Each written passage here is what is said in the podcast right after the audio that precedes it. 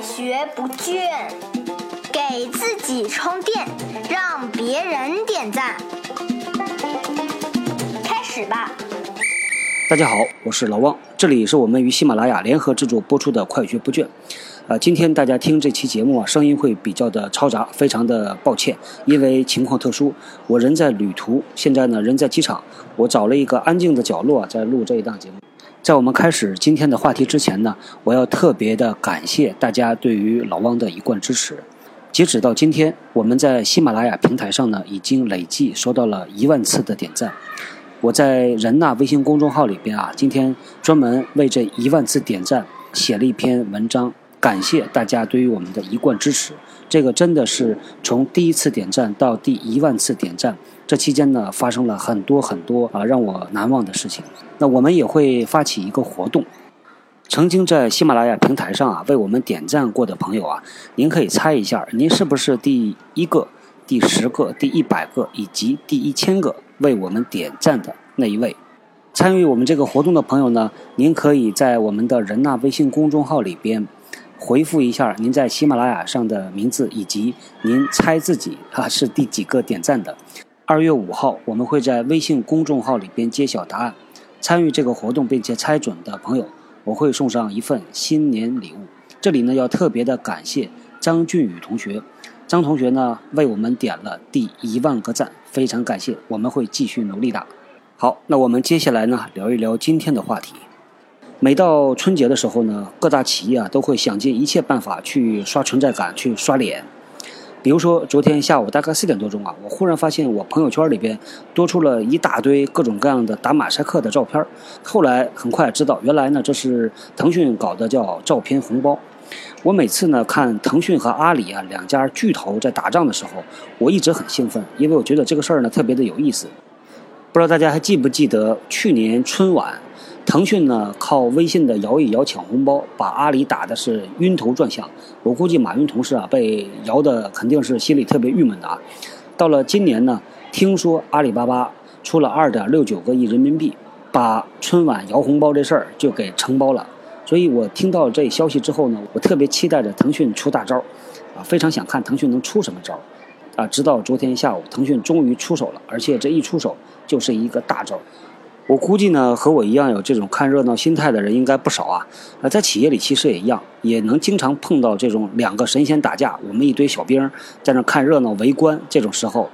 但我发现呢，有的人呢是看热闹，有的人呢能够从这个热闹里边啊看出点门道出来。我不知道各位啊，公司里边有没有这种江湖百晓生的人物存在？他们对于公司里边大事小情了如指掌，能够跟你分析的头头是道。有的人啊，我见到的不仅仅是对于自己公司，他对于总部、对于别的国家，他也知道一点点事儿，他也能够给你分析的挺清楚的。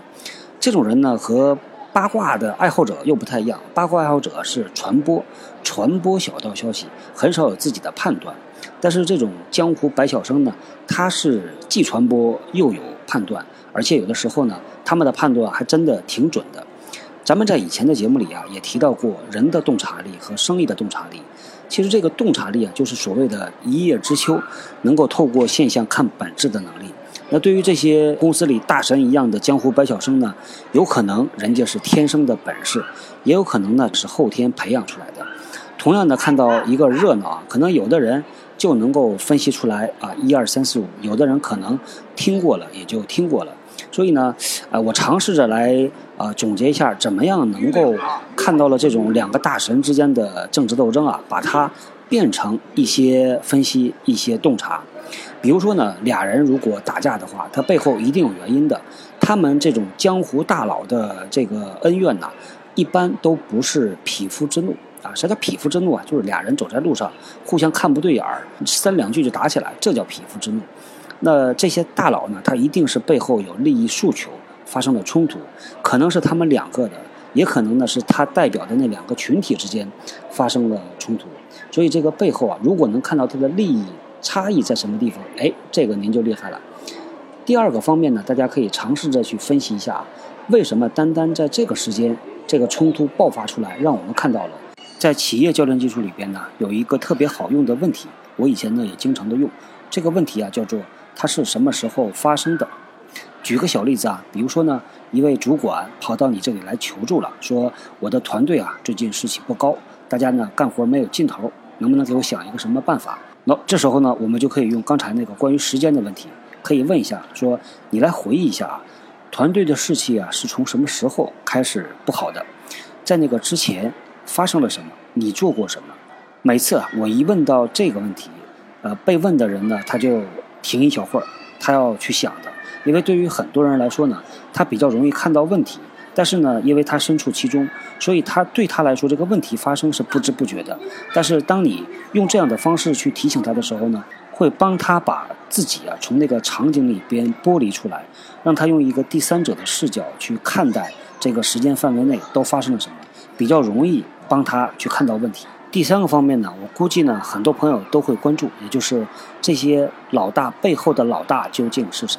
我之前曾经看过一个例子，特别的搞笑啊，说是一个公司啊，全球的 CEO 从一个白种人换成了一个印度人，接下来呢，他这个管理团队啊，就像染色一样的，从上面到下边一层一层的变黑啊，就像一个平静的池塘，你在东边那个边上啊扔下一颗石子。它这个波纹呢会荡啊荡啊，一直荡到西边的这个边上。那对于有组织洞察力的人呢，他能够提前看到东边发生了那点事儿，他能预测到这个波纹一定会影响到我们这边的。一般来说呢，当在公司内部看到两个大佬互掐的时候，一个大佬倒下了，很多很多围观的人呢就会说，这是因为这大佬背后没人挺，或者是他背后那个大佬被干掉了。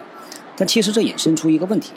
那当年。他背后那个大佬被干掉的时候，有多少人看到了？今天这位大佬会受到影响？我发现呢，不少朋友在考虑企业内部的关系，这种人际权力关系的时候啊，是用线的概念，而不是用面的概念。所谓的线呢，是说我知道这个大佬背后有谁挺他，那这个挺他的大佬背后呢，还有一个人，所以脑子里边呢会有这么一条线。但是呢，组织远比我们所看到的要复杂的多。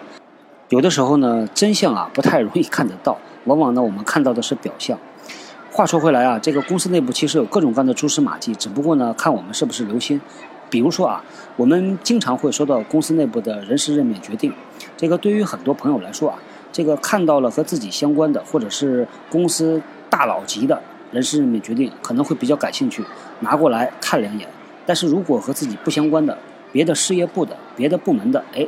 过了也就过了。但是呢，恰恰啊这个人事任免决定，在我看来呢，它是很多动荡、很多变革的起点和终点。我以前有一个同事啊，这哥们儿呢比较的神，他呢有一个文件夹，其中储藏的是公司总部一个犄角旮旯的一个公告板，在那儿呢经常能看到公司重要的人事任免。这哥们儿没事就到里边去翻，他从这里头啊，他看到好多我们看不到的东西。他呢之后就吃饭的时候给我们吹牛，分析的头头是道，还别说啊，有的时候真的就能让他给说准那么一两条。我估计啊，刚才说的这三条啊，可能没有涵盖全部，大家呢慢慢总结吧。总之呢，呃，身边的热闹事儿挺多，但是尽量呢别光看热闹，还要看看门道，能够把这个事儿呢变成有价值的经历，价值最大化嘛。好，那咱们今天呢就聊到这里，我们后天接着聊，拜拜。大家 get 到了吗我是小汪，搜索关键字“人呐”，找到老汪的新浪微博和微信公众号，看更多的内容。